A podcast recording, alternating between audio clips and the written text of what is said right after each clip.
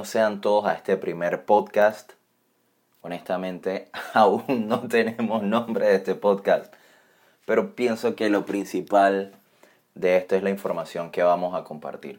Así que, primero, em, bienvenidos todos, bienvenidos todos, un súper gusto para mí tomar este espacio para compartir un poquito de mí, un, un poquito de mi experiencia, de un poquito del conocimiento que tengo, sencillamente para nutrir a las personas que están en busca de esa información, que están curiosos de saber un poquito más y que se interesan por los temas que vamos a discutir aquí. Así que básicamente lo que vamos a conversar en general de todo el podcast tiene que ver con temas de entrenamiento, de alimentación, de mindset y todo lo que gira en torno a estos tres pilares, bien, con tal de mejorar nuestro estilo de vida. Así que no importa qué tipo de entrenamiento estés haciendo, no importa qué deporte hagas, no importa qué tipo de alimentación estés llevando a cabo, este siempre va a ser, vamos a decirlo así, como una central entre comillas de información en la cual te puedes nutrir bien y puedes llenarte obviamente de mucho más conocimiento. Así que vamos a iniciar. Este primer, primer podcast, perdón, lo estoy dedicando a las razones por la cual comenzar a ejercitarse y mejorar nuestra alimentación. Sabemos que hay artículos, que hay videos, que hay muchísima información acerca de los beneficios de la actividad física, de mejorar nuestra alimentación, pero muchas veces nos quedamos ahí como que esperando un poco más, como quien dice, mm, todavía no, o sencillamente estamos tan, nos, nos martillan tanto con esta información que de alguna forma u otra ya se vuelve como ese ruido de la lluvia. O sea, que tú sabes que es la lluvia a caer, pero es un ruido como quien dice de fondo. Entonces, no quiero que este, este primer capítulo sea parte de ese ruido de fondo, sino que sea algo en donde sea fácil de digerir, sea fácil de entender y que puede influenciar, sí, puede influenciar de manera positiva en esa decisión y, decir, hey, tú sabes qué, ya voy a comenzar. Voy a comenzar esto y listo. Así que son varios puntos los que voy a tocar y vamos a iniciar, obviamente, con el primero. Así que razón número uno por la cual comenzar a mejorar tu alimentación, en este caso, es para la producción de serotonina. ¿ok? La serotonina es una hormona que está relacionada con el bienestar, el comportamiento, la actividad sexual y el sueño. El 90% de la serotonina en el cuerpo se sintetiza en el intestino delgado. Quiere decir de que una vez que haya una buena alimentación, obviamente va a comenzar un mejor funcionamiento del tracto digestivo y esto está influenciando de manera positiva la producción de serotonina. Ahora, sucede algo interesante. Y es que muchas veces con varios de los clientes con los que he trabajado, personas en las que, en las que ayudo a mejorar su alimentación y demás, yo les pregunto, oye, ¿cómo te estás sintiendo? Al cabo de, vamos a decir, dos semanas, tres semanas, un mes, les pregunto, oye, ¿cómo te sientes? Me dicen, yo ya me siento muchísimo mejor, me siento mucho más animado, Em, me siento, digámoslo así, con más ganas de vivir. Suena loco, pero de verdad que el estado de ánimo de una persona comienza a mejorar a partir de, del, del, del momento en que comienzan a mejorar su alimentación. Entonces, como experiencia, pues me sucedía de que muchas veces cuando iba a competir me daban malestares estomacales. Sencillamente decía, ah, estos son nervios. Sí, obviamente. Pero no entendí esto de la correlación que hay con el estado anímico y la digestión hasta que me involucré con esta información. Quiere decir de que una vez que yo entendí todo esto, lo que sucedía, o sea, las razones por las cuales mi, mi, mi sistema digestivo comenzaba a presentar estos malestares días previos o el día de la competencia, pues ya pude tener un control mucho mejor de todo esto, no solamente de mis emociones, sino también de, mis alimentos cuando iba a competir. Procuraba de que mi alimentación en esos días fuera lo, mejor posible, lo más pulcro posible, con tal de evitar em, situaciones, digámoslo incómodas. Entonces, vemos cómo la alimentación afecta nuestro estado de ánimo. Pero en la medida también de que somos conscientes de estas cosas, podemos controlar nuestro estado anímico también para que no afecte nuestro sistema digestivo. Así que algunos alimentos que ayudan a, esta síntesis de, o esta producción de serotonina son las carnes de, pavo, de pollo, pescados azules, lácteos, también están las piñas, las ciruelas, eh, las espinacas, remolachas, zanahoria, apios, dátiles, brócolis, eh, frutos secos como la almendra, eh, las nueces, bien, legumbres y demás. O sea, que básicamente al ingerir alimentos que nos provee la naturaleza, estos nos van a ayudar a que mejoren no solamente nuestra, nuestra digestión, sino también de que nuestro estado de ánimo va, va a mejorar a partir de una mejor producción de serotonina. Bien, así que punto número uno, por la cual comenzar, las razones por las cuales comenzar a mejorar tu alimentación es para una mejor producción de serotonina que influya en tu estado de ánimo. Bien, entonces punto número dos, razón número dos por la cual comenzar a ejercitarse. En este caso, sería porque tu cuerpo está diseñado para moverse. Muchísimos años atrás el hombre salía a caminar kilómetros por sus alimentos. Tenía que regresar obviamente a donde estaba ubicado con estos alimentos. Esto implicaba un esfuerzo físico a medida que fueron pasando los años, pasamos de, un periodo en donde teníamos que salir a cazar o teníamos que salir a cultivar nuestros alimentos a sencillamente pedir nuestros alimentos o irlos a comprar y ya estos venían empacados o enlatados. A donde estamos hoy en día, ya no nos movemos como antes, pasamos más tiempo sentados de lo que lo hacemos eh, caminando o haciendo alguna actividad física. Entonces, ¿a dónde quiero llegar? Y es que ante el hecho de mantenerse tanto tiempo inactivo o tanto tiempo sentado por varios, varios días de la semana, vamos a decir que estamos, nos convertimos en personas sedentarias. No importa cuánto ejercicio hagamos, seguimos siendo sedentarios. Pero nuestro cuerpo de igual forma está diseñado a que nos movamos. Entonces, si eres una persona que nunca ha hecho ejercicio, tiene muchísimos años sin entrenar, pues comienza a moverte. Lo más básico, la actividad física más básica que puedes comenzar a hacer ya mismo, inclusive mientras estás escuchando esto, es que camines.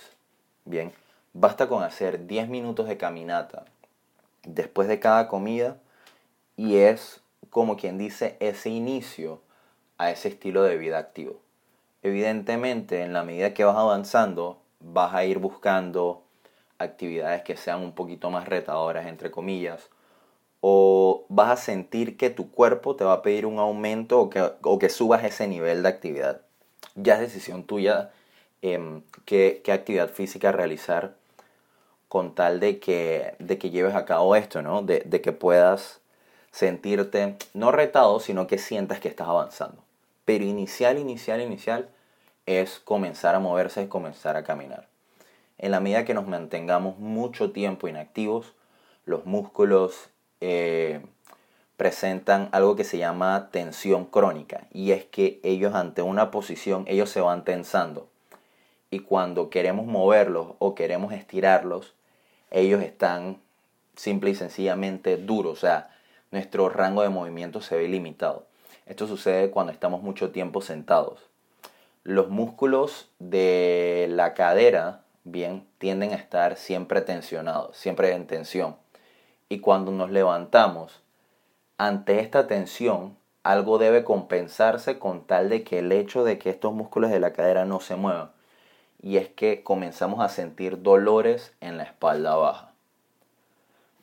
Esto se corrige a partir de movimiento. Entonces, los invito a que nos movamos de las personas que están comenzando a entrenar, que tienen muchísimo tiempo sin entrenar, sencillamente levantarse unos minutos y caminar.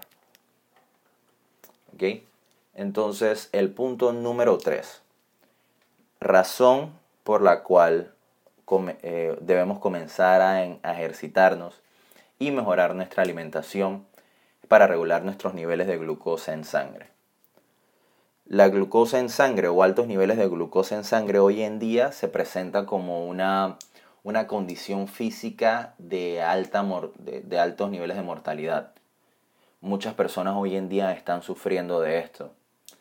Y una de las mejores formas para comenzar a controlar los niveles de, glucosa en sangre, los niveles de azúcar en sangre, es a partir de la actividad física.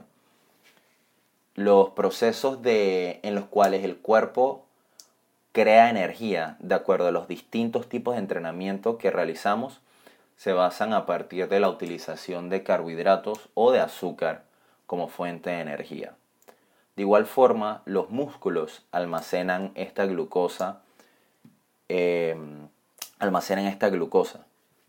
Entonces quiere decir que si yo como algo que tiene una cantidad entre comillas, de glucosa, de, azúcar relativamente alta, parte de este azúcar va a ir para mis músculos, la otra parte va a estar disponible para que se utilice como energía.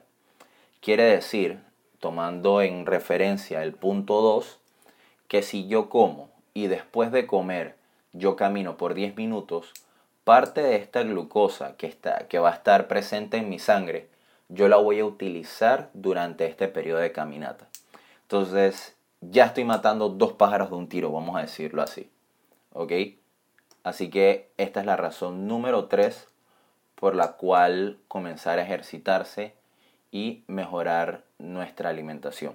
Ahora, desde el punto de vista de la alimentación, ingerir alimentos ricos en fibra va a ayudar a que los niveles en sangre se, este, se comiencen a regular de alguna forma evitar alimentos de carbohidratos simples. Entonces, sin, entrar en mucho tecnicismo, alimentos como la pasta, el pan, el arroz, limitarlos en el caso que seas una persona que puede tener esa tendencia a, eh, a padecer este tipo de condiciones. Y de igual forma, si eres una persona que de hace algún tiempo atrás ha desmejorado sus hábitos alimenticios, lo más recomendable es que comiences a ingerir alimentos que sean ricos en fibra, frutas y vegetales, simple y sencillamente. Y que vayas reduciendo la ingesta de estos carbohidratos simples como el arroz, la pasta, el pan y obviamente las azúcares refinadas, o sea, las galletas, los caramelos, todo esto. ¿Ok? Entonces, este fue el punto número 3. Entonces, vamos a la razón número 4 por la cual mejorar nuestro, por la cual comenzar a ejercitarnos y mejorar nuestra alimentación es por la oxigenación.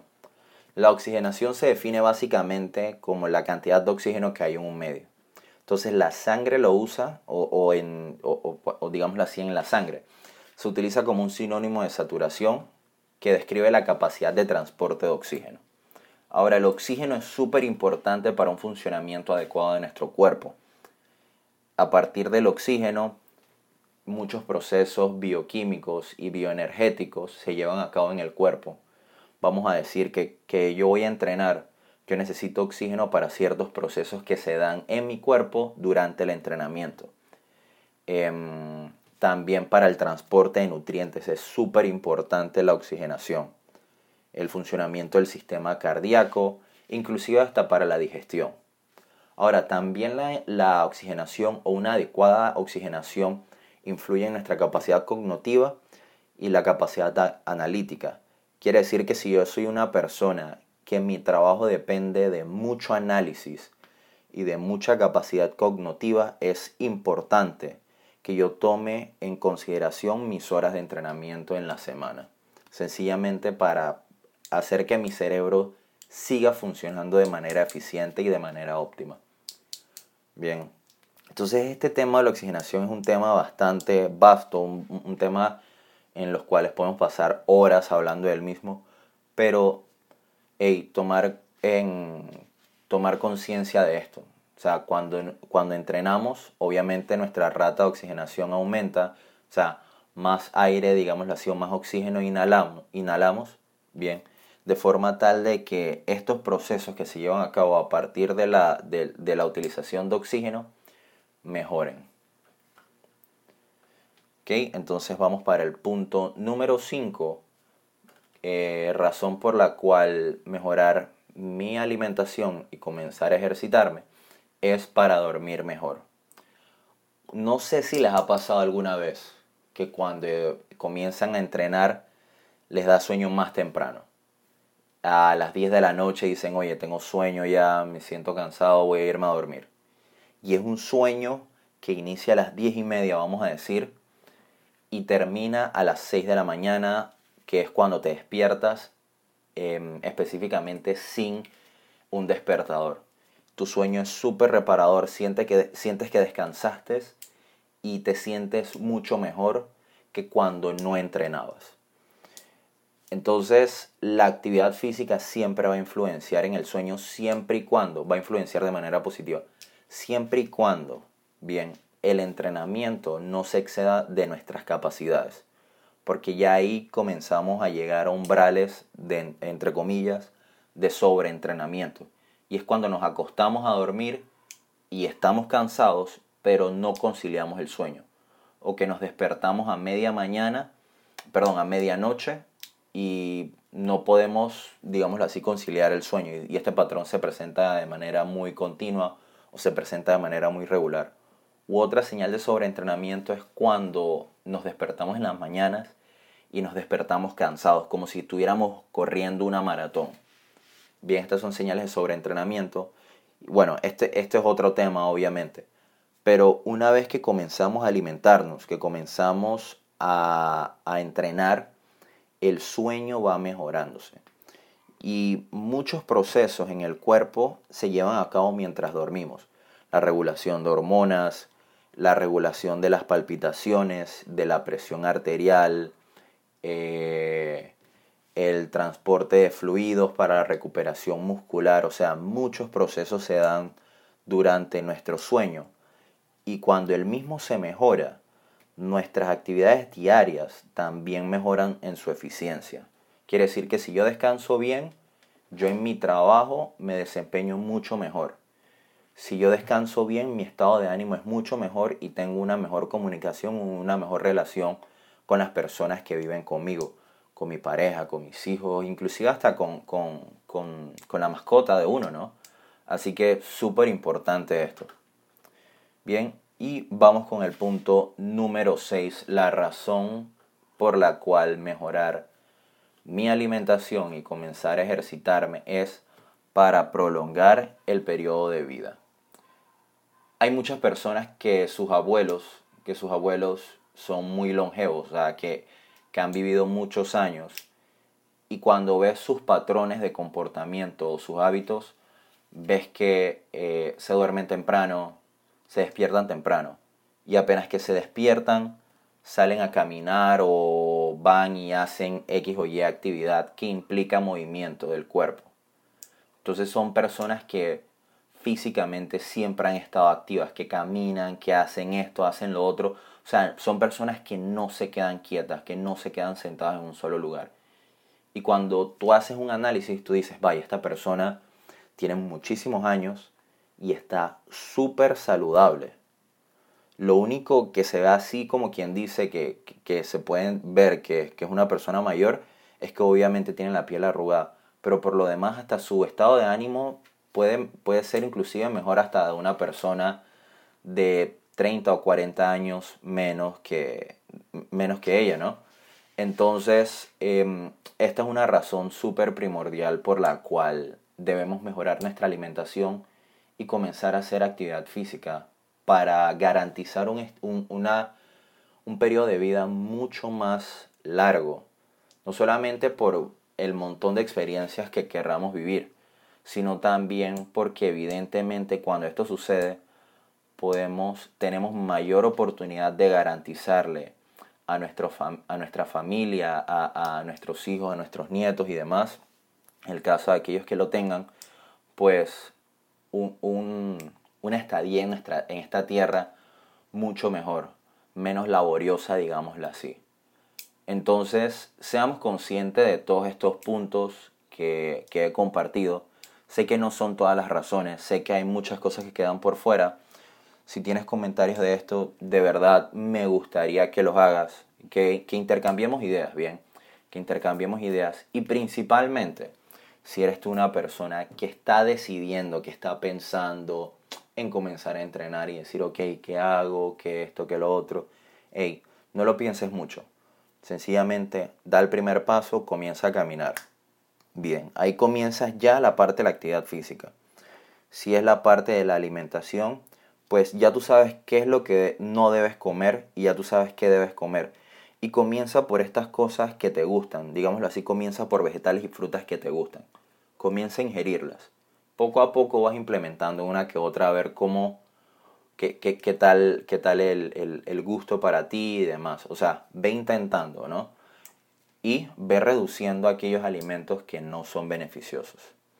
Así que súper agradecido que estés aquí, súper agradecido que te hayas quedado hasta este tiempo escuchando toda esta información. Nuevamente, como, como lo mencioné anteriormente, espero que sea de mucha, de mucha utilidad, que te nutre esta información y nos vemos en la próxima. Saludos.